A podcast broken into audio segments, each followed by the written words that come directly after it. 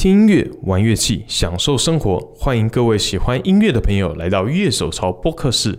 我是今天的主持人傀儡。我们今天请到 Our Song、Kick Farm 以及 Indie Fox 创办人，同时也是 Echo 回声乐团的主唱博昌，从音乐人以及经营者的角度来跟我们谈谈台湾的音乐市场以及独立音乐。哦，其实 Echo 专 Echo 专辑，我大概高中的时候就已经有了。我那时候也才大学而已。对哦，是是是。那我们今天的话，我们想比较是从诶音，主要还是音乐产业的角度，因为我们知道，就过去大概过去十年来，大概 Indie Vox、Street Voice 这些东西，其实基本上在近年就是让台湾的独立音乐其实是一个非常蓬勃的状态。那么我这边的话，那我们就可以想先请问一下博昌，你是在怎样的？环境下开始接触音乐，你是怎样的背景下开始创作的呢？我比较晚接触摇滚乐，我大概是到了高中的时候才开始听摇滚乐。那那个时候是跟学校一些同学，然后去参加了一个英国的游学团。那因为在那边，英国老师就会教你唱 Beatles 的歌啊，然后。然后教你教你看那个 Lennon 的歌词什么的，所以开始接触 Beatles。那也因此后来就听了很多的英国摇滚乐团。那正好那个时候是呃 Bripop 正正流行的时候，应该说这个潮流刚刚开始的时候，所以我也接触了蛮多英国当时候新生代的摇滚乐团。因为自己很喜欢那些音乐啦，他们陪我度过等于是高中的。啊，高二、高三这两年要升学啊，压力很大的一段时光。所以上了大学之后，我就想说，终于可以玩团了。然后玩团对我来说最重要的一个部分，除了上台表演之外，其实就是写自己的歌。所以我是从一开始玩团就立下一个目标，就是我一定要写很多自己的歌，然后发自己的专辑这样子。哦，是，所以这一开始就是已经想要想要玩创作乐团这件事情。对我，我应该是从高中在听那些啊，Suede 啊，Radiohead 啊，The Verve 这些团，然后因为我真的很喜欢这些音乐，所以我那时候就觉得说啊，我也要写出这么棒的歌，这样，所以我一直都是想要玩创作乐团，没有错。我高中就有尝试在写自己的歌啦，虽然那时候写的歌都袅袅的，可是我一直有尝试在写自己的歌。哦，了解，对啊，其实，在那个时候。九零年代其实也算是就是等于说怎么 garage 那种仓库呃车库摇滚这种东西，然后后来到整个音势其实整个人起来的一个时代，就是台湾等于说我们接受到这些成分以后，然后就开始慢慢被影响到那种感觉。对啊，当然了，不过因为也是从小听国语流行歌嘛，所以我觉得都掺杂了很多就是在地的我们自己从小接触到的一些东西，包包含所看的一些文字字。啊，等等的，所以我自己也是一直在尝试，能不能能够写出一个跟以前我可能小时候听了很多国语流行歌，但想要创造出跟那样的文字的感觉，或者是写作歌词的方式不一样的风格，那也是我自己在一开始写歌的时候就想要尝试去挑战的事情。了解，那想请问一下，那呃，你创立 Indie Vox 这样的网站，是跟你玩独立音乐这样的背景是有关系吗？当然有关系啊！我当时候呃开始做这个网站是零七年吧，差不多那个时候我是正在准备发 Echo 的第二张专辑，就是《八十里之日》。对，起心动念的的原因很简单，就是因为自己想要发专辑，又会觉得说在零七年的时候，其实台湾的数音音乐主要都还是以串流为主嘛。我们跟其他比较不一样，就是我们是从 P to P 直接变到串流。那个时候，我自己跟身边的朋友基本上都是用 iPad 听音乐，所以我就在想，台湾没有这样的音乐商店的服务，那是不是自己来做一个？因为自己也要发片。那本来都是想的，只是做来自己用啦。但后来发现，其实身边蛮多的朋友也有类似的需求，所以就想说，那那不如把它做成一个网络的服务好，所以就开始做 Indie Box。这主要一部分也是你在背后有这种科技、科技算科技业的背景是吗？我开始接触网络相关的东西，其实是大学的时候，但我大学的主要的主修其实是电机啦，那电机还是电电子电路啊，然后呃电通讯。讯啊等等的，其实跟跟这个网页的设计啊开发其实比较没有直接的关系。但我自己是从大一的时候就很喜欢，很喜欢去摸这些跟网页啊等等有关的一些知识，这样自己会动手去做。可能因为我自己喜欢创作吧，所以我一直觉得说有一个方式是可以在你做好你的作品，不管是文字还是呃影像的设计或者是音乐，那你可以立刻把它发布到一个地方，是让所有人都可以看得见的。如果他们想要看，就可以看得见。那对我来说，其实，在两千年以前，这是一个非常神奇的的的东西啦，所以我对网络一直蛮着迷。那后来我自己在学校也开始做社，帮忙做自己社团回声社的网页啊，参加比赛啊，然后组了乐团之后就开始做自己乐团的网页。我对于网页的设计的那些美学，其实多少跟自己喜欢创作音乐一样，我觉得那是一种。展现自己创意跟自己美感的一种方式，这样是因为这样，纯是因为兴趣啦，就累积了这些技能，所以后来要在创业做 Indie Box 的时候，就已经有一些啊基础在那里，当然也也是有靠其他的团队的同事的帮忙啦。是，其实，在那个时候算是一个，这整个网络宣传啊、网页、网站、乐团的这些东西，其实，在那个时候都算是一个蛮新颖的概念。因为我们知道，大概在两千年之前，网络这个东西其实算是那时候大家其实刚开始起步的一个阶段。我在大学的时候，其实回声应该算是第一代，因为网络然后被比较多的人认识的一个团啦的一代。其实像我们这一代的，可能还有啊。Back 啊，七六啊，旺福啊等等的，我记得我们都是从像滚石可乐或 Ben Plaza 这样的网站，在上面发表自己的 demo、自己的创作，然后被大家认识这样。当然那时候也开始有一些音乐季等等的。不过网络服务两千年那一波算是最早的，就是滚石可乐跟 Ben Plaza，那还有一些其他的。不过那个时候正好也是打抗 bubble。要开始了嘛，所以主要不管是台湾还是啊，像美国，第一波的网络创业碰到了很多的瓶颈，包含那个时候的网络速度真的很慢，然后建制这些网站所要呃花的成本，特别是啊维运，因为那些机器啊设备等等的，它的 cost 都非常高，所以在啊很多人没有办法在在一定的时间之内找到商业模式的时候，就撑不下去。所以那时候那一波网站也很快在几年之内就都消失了。后来我们大家就就回去玩 BBS，BBS 是更早就有，但那个时候开始有 PPT 啊这样比较大的站出来。所以有一有一阵子，我记得我们就是在啊 BB BBS 上，在 PPT 上面开版，那时候很热闹，每个乐团都有一个版，然后写 blog，大概是从啊可能零二一直到大概。零五零六那那那一段时间，那后来才开始有了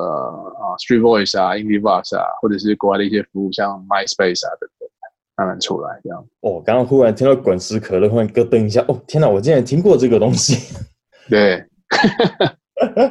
哎，那讲到这个啊，那其实我很想问一下哦，就你的印象，因为其实可能我很多听众可能年纪那个时候还没有，那时候独立音乐大家接触比较少，或者是可能就很多听众可能那时候都还没有。开始结束，那可以跟我们大概讲一下，在 Street Voice 啊、Indie Box 这些网站出来之前，大概独立乐团他们的生态状况是什么？是什么样子？或者是你可以用回声的经验，大家来讲一下。哎，在这些网站出来之前，像乐团他们怎么宣传啊？他们是怎样活动的？我记得我在回声社的时候，那时候 Echo 才刚开始，那我们有发一张社团自己的合集，创作的合集，所以社团里面大概有五六个。乐团，我们就一起录了十，应该十首还是十二首歌吧。那自己用那个烧录机这样压压压压压了两百多张，然后去卖。那那个时候，对于我们这些学生来说，比较比较重要的呃宣传的管道，那可能网络上就只有 BBS。网络之外的话，你就必须要自己就可能比较苦干实干，就是去一些唱片行啊，然后。啊，咖啡店啊，去贴海报啊，等等。不过，像我们那个时候，一个大一个大学的社团这样子压 CD 去卖，其实两百五十张很快就买完了。那个那个年代，还是大家很习惯去消费实体的唱片的一个年代。所以其实，在唱片行里面直接做宣传是很有用。后来我自己，我们自己乐团发片，当时候最主要的宣传的通路也是这些啊唱片行。那时候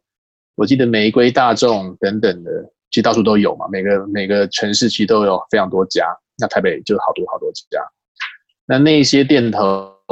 我记得当时玩家语有在视听机上面。那如果你有在视听机上面，你就会得到很不错的曝光跟销量这样。那另外当然就是比较传统的，啊，可能电台啊等等的，或者是一些杂志等等的报道。那网络的部分真的就不多，可能就限缩在一些像 BBS 这样的社群上。那一直到后来，可能是 Web 二点零的时候，开始有 blog 了。blog 就开始有一些现在所谓的啊自媒体的这种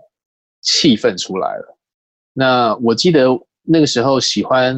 写 blog 或看 blog 的人，都会自己会有很多订阅的这些啊 blogger 他们的网站，你可能会订阅他们的 RSS，RSS 就很像现在的 Facebook 的 feed，只是它不是集中在一个网站上面，它是。啊，每一个 blog 都会有那样的标准，所以你用一个 RSS 的的订阅器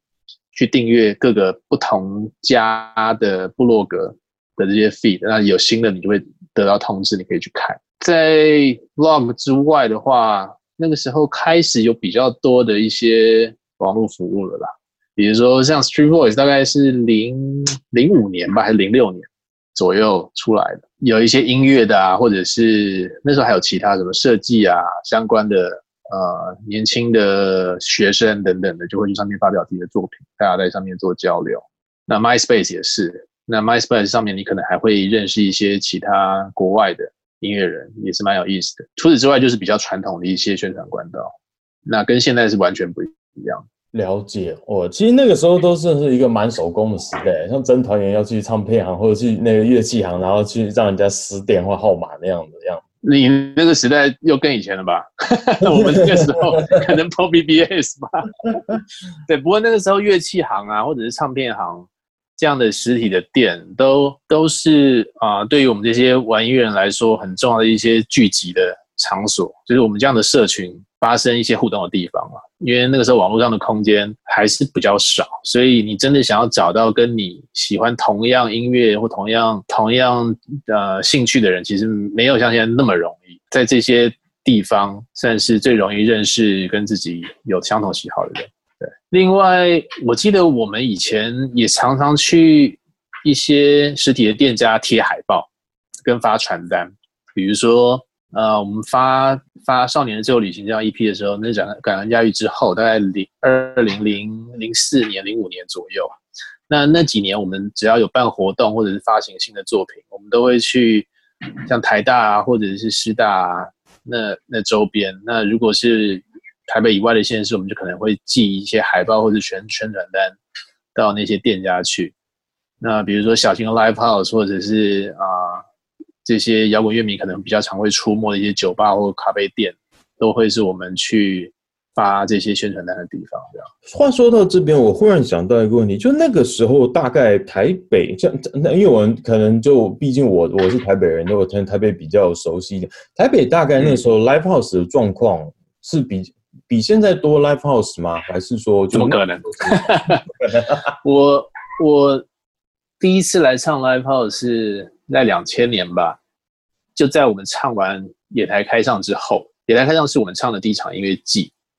后来，呃，Freddie 又邀我们去去 Vibe 是第一次。大家可能觉得很可能很难想象，就是我们第一场的 Live House 表演是是跟闪灵一起演，就是闪灵请我们当他们的开场团，然后是在 Vibe。那后来啊，Freddie 开了圣界，所以我们也去圣界唱。另外，因为滚石可乐，所以认识了当时的站长，就是阿凯，汽油的阿凯，所以他也介绍我们去地下社会表演。那台北那时候就这几家吧，没有没有其他的给我们这些独立或者是说地下乐团，那时候比较常说地下乐团唱的一些呃 venue 这样子，其他县市就更少了。比如说，我们虽然是从新竹开始开始玩团的。但是在新竹，我们能够表演的地方也比较是那种酒吧，而不是真的所谓 live house。那主要还是喝酒，那表演是呃娱性节目这样的，反正就上去上去唱歌这样。其他其他台中、高雄啊，我记得那时候都有一家或两家，可能连两家都没有，就每个地方一家吧。总之能唱的地方非常非常少。我记得我们发《感官驾驭》那一张的时候，全台湾巡回跑完，大概只能唱不到十场。我记得好像只有五场，因为能够唱的地方实在太少。当然现在就是完全不一样。其实那个时候，其实那时候连后来的时候，应该像德沃能不能卖酒，能不能在 live house 里面卖酒，都是一件那时候被讨论很凶的话题，对不对？嗯。那我们这边想接下来的问题啊，是有关于，因为其实对可能对现在的人来说，其实已经蛮熟悉 Street Voice，尤其有在关注独立音乐，然后 Indie Vox 也是稍微就是都蛮知道的。那其实，在二零一一年的时候，Street Voice 就已经出资去支持 Indie Vox。那请问一下，你在那个时候，他们两个最大平这两个平台最大的差别是什么？我自己在同时经营这两个平台的时候。我给他们两个的一个分别就是，Street Voice 是经营社群的部分，然后 Indie Voice 是经营这些独立乐团们所需要的商务的部分。当然，这跟这两个平台就是它的起源也有关系啦。像 Street Voice 的的 founder 是 Landy 张培仁嘛，那他的前身其实就是。在滚石跟魔岩唱片，他是魔岩唱片的啊总经理这样，所以我印象中，Street Voice 在成立的时候所想要做的事情，也主要就是要发掘这些年轻的创作者，所以让年轻的创作者有一个可以发表自己作品的地方，然后被大家认识的地方，他们可以因此被啊业界的人认识、被发掘，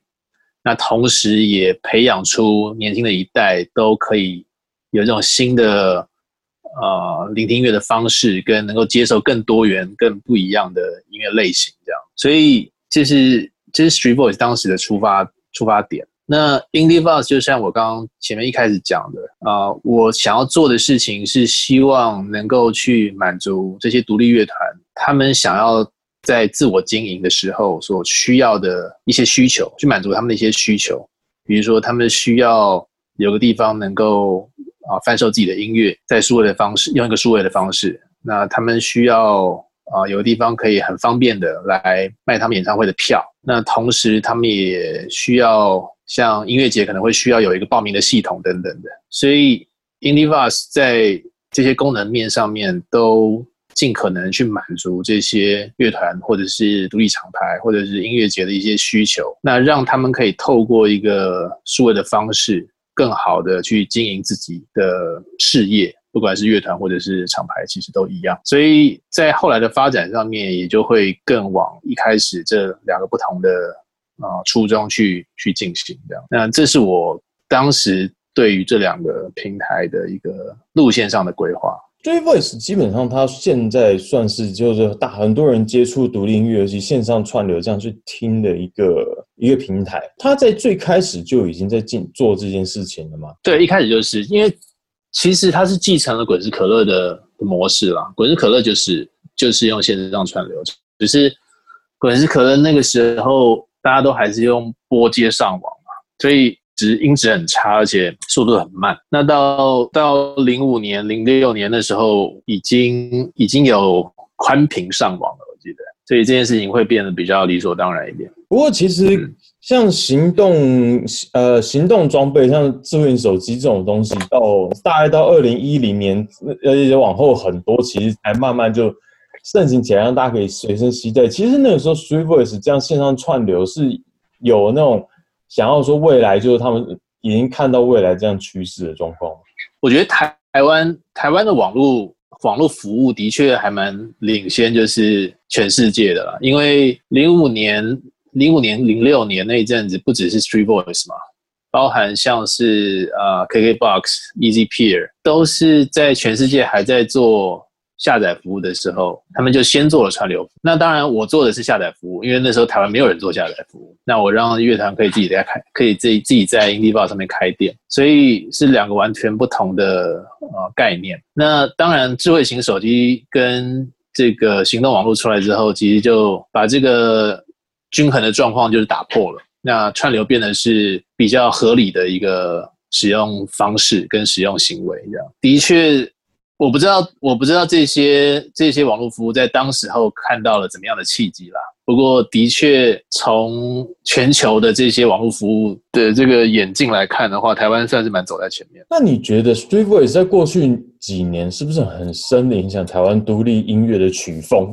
这件事情？我不会这样觉得，哎，为什么你会这样觉得？呃，因为其实，在很多状况下，我会觉得说，哎，好像。Street Voice 它它带动出来就很多现在流行的乐团，就是说它好像其实大家会很接受推荐这件事情，包括其实 KBox 它呃呃像 Spotify KBox 他们基本上都有推荐，像 Street Voice 它推荐的好像是不是有专门在特定的曲风是比较多的呢？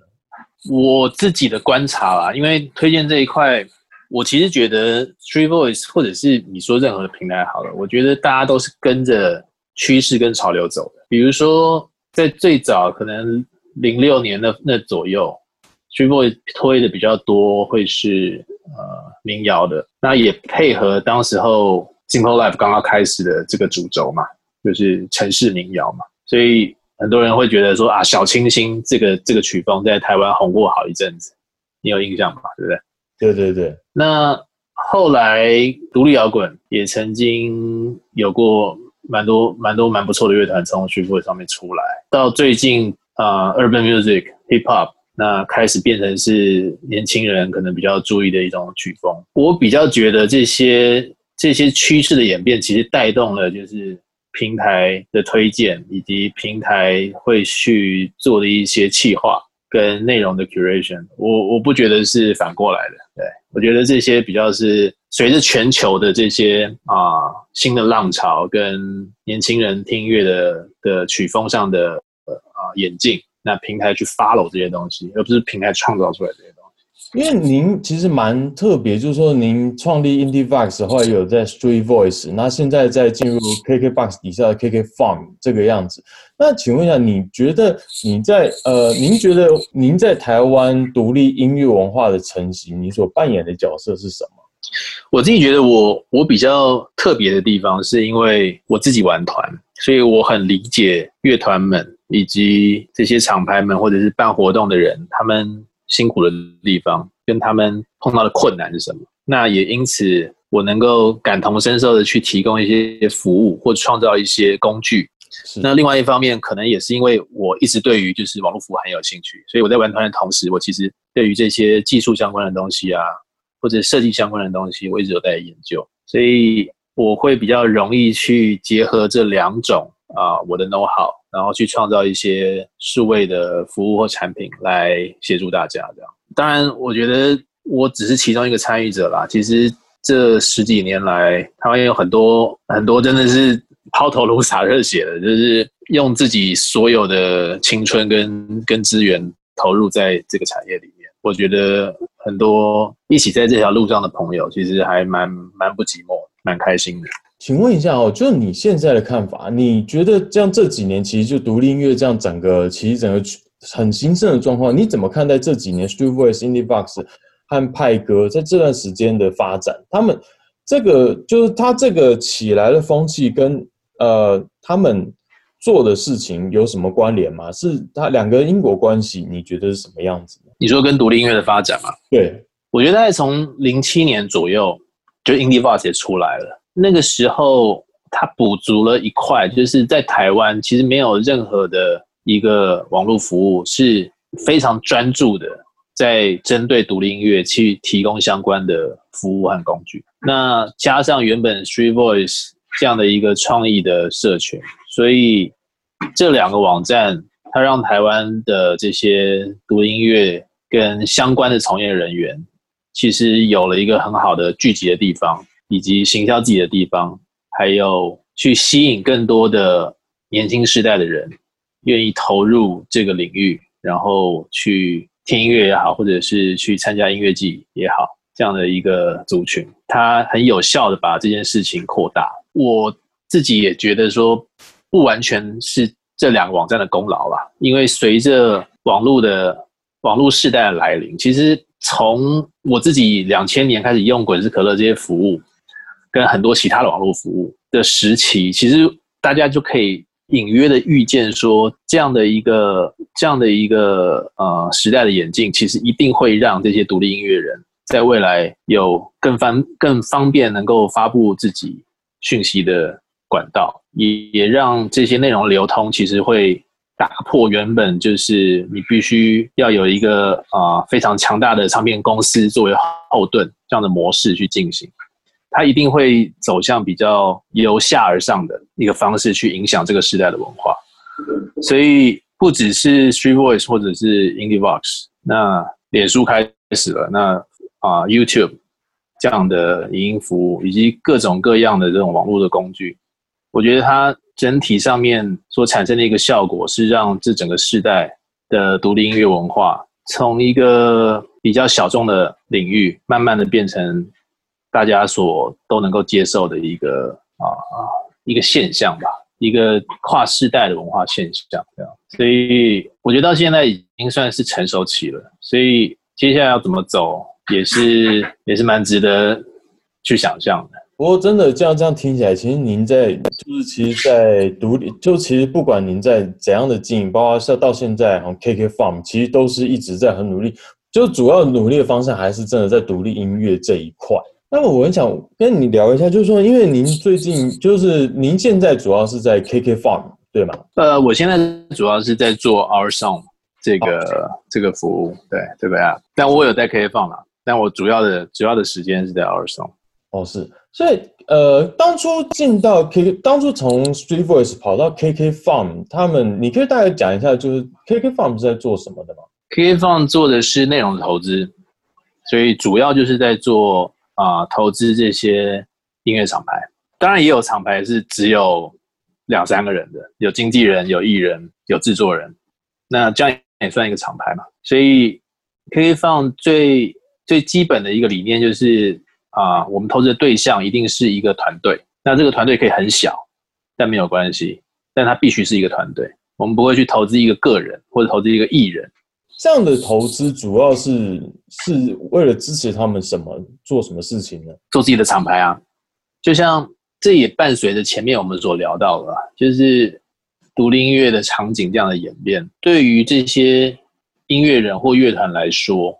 如果真的要有一个比较有效的方式去经营自己的职涯，或者是自己的这个事业，那你势必不可能就是乐团几个人，然后表演写歌就没了嘛。其实你要好好的经营乐团，你有很多很多的事情要去处理。所以通常以前的模式，我们可能会去找一个唱片公司，或者是找一个厂牌把我们签下来。那除了做音乐的事情，我们都不管了。但其实慢慢你也会看到，就是这些独立音乐人或乐团，其实他们也会希望参与自己的 MR，或者是参与自己的呃制作，或者是行销或宣传，或者甚至自己的定位等等。那这时候你去成立一个团队，不管你是找 manager 或者是找 producer，那你们共同开一个公司，可能会是一个还不错的方式。其实我们看到现在蛮多的乐团也是在这样，也是是这样在做的。那当然，反过来，如果是从制作人出发的，很多制作人以前可能主要的工作就是帮大型的唱片公司打工吧，就是我有案子，我这边有个 artist，我要做歌，所以我就发包案子给你。那 OK，你帮我做这个艺人几首歌，或做整张专辑。但其实很多的制作人，他可能自己有自己的风格的歌曲想要做，可是这些风格可能不够商业，或者是不适合唱片公司现在想要推的。类型或艺人，那他同样的也没有办法去做自己想做的事情，所以我们会觉得，不管是这些制作人，或者是这些乐团，或者是一些很有想法的啊厂牌经经啊经经经营者，那这些厂牌的经营者，他们可能有一些很强的理念跟很好的一些构想，但同样的，他们可能缺少一些资金的协助，所以。KK Fund 就会希望能够去提供这些我刚刚所提到的这样的人去做他们自己的音乐厂牌，开自己的公司。你很小都没有关系，但我们希望说这些团队可以在啊 KK Fund 的资金的协助以及一些公司管理营运相关的一些事情上的协助，可以让他们去发挥他们所长，然后让他们的事业更更茁壮，这样这是可以放想做的事情。那其实就是说，像您刚刚提到 Our Song，就您现在主要在经营的这样事业，那它主要像数位收藏 o r s o n 它的数位收藏这个功能，跟过去实体产品的收收藏有什么差别呢？好，收藏其实是我们第一阶段的一个概念了。就是我们用了呃新的技术，包含 blockchain，那让这些数位的商品它可以是限量的，所以它某种程度可以去满足原本就是在实体世界这些产品所所具备的稀有性，或者是可以所有权交换的这个特点。但老实说，这些点只是只是在数位的世界里面去模拟一个世界的商品嘛？那它真正的价值所在，其实还是还是来自于就是啊。这个商品，它对于购买者以及贩售者，也就是这些 artist 或 label 彼此之间的一个连接性。所以，其实，在收藏之外，我们希望这样的一个商品，它可以之后变成是连接所有喜爱相同的东西的这些人群，它的一个信物吧，或者是一个证明。所以，我们下一个阶段正要在做的，已经已经快要发布的，我们会让这些。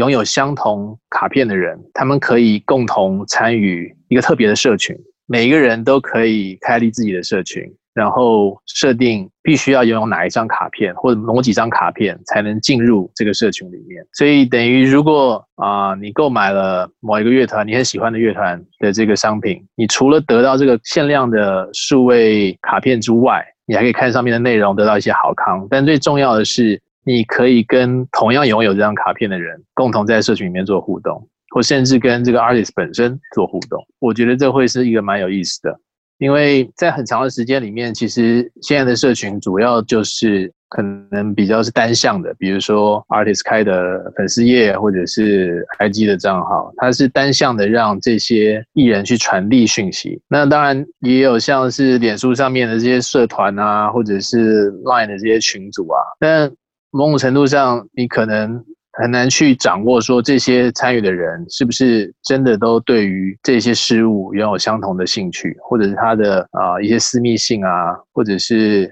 他们在互动上的方式可能不够有趣、不够好玩。所以，R 上希望能够建立在这些线上卡片之上去做出一个新的新形态的啊 VIP 的 community，然后让这些拥有同样。卡片同样喜好、同样兴趣的人可以聚集在一起，那让他们在这个平台上有更多的交流跟互动。那这个同时就是我们希望让原本音乐收藏的部分之外，也让它情感的部分可以在数位的时代里面被体现出来，而不只是在串流平台上面的一个歌单、一个一一一行字跟一个跟一个封面照片而已。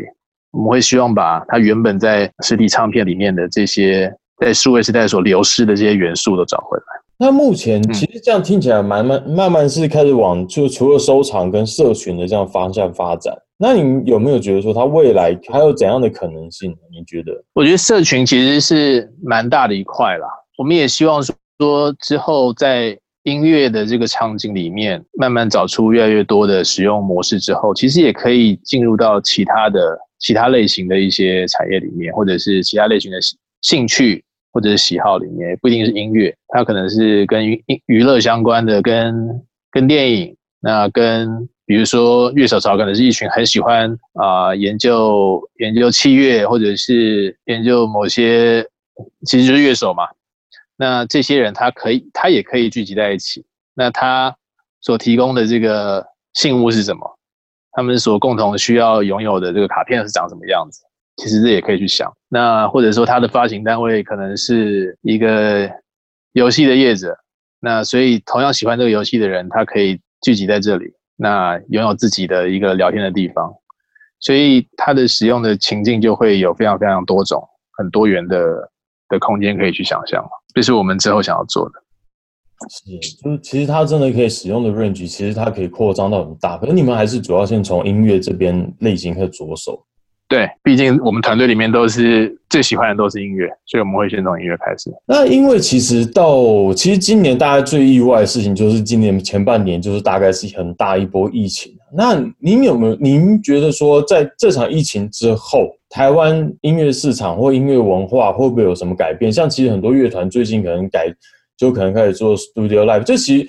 呃，去年之前就是说，其实 live 就是现场 live 这个东西已经变成在台湾是变得很大很大众的事情了，已经不再只是一小撮人去 live house 里面看音乐季。前年也是整个大爆发。可是您觉得，就这次疫情之后，会不会造成一些台湾音乐市场文化的改变？当然多多少少啦，而且这可能在国外的影响会比在台湾还要严重，因为像像美国或欧洲，其实到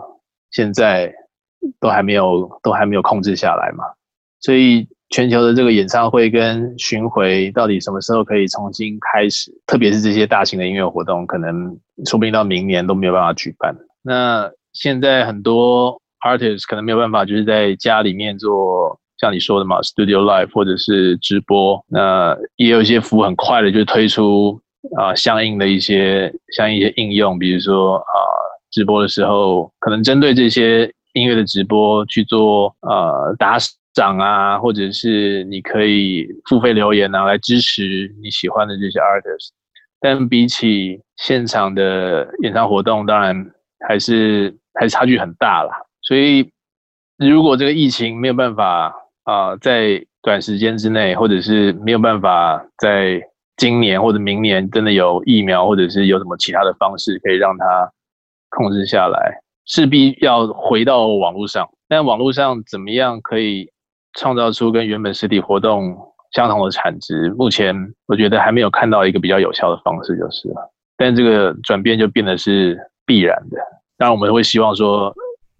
疫情赶快能够被控制住了，疫苗可以赶快发发明出来。谢谢今天博昌来到我们的节目，也谢谢各位听众今天的收听。希望大家能继续关注我们的网站、Podcast 以及 YouTube 频道。谢谢大家。拜拜。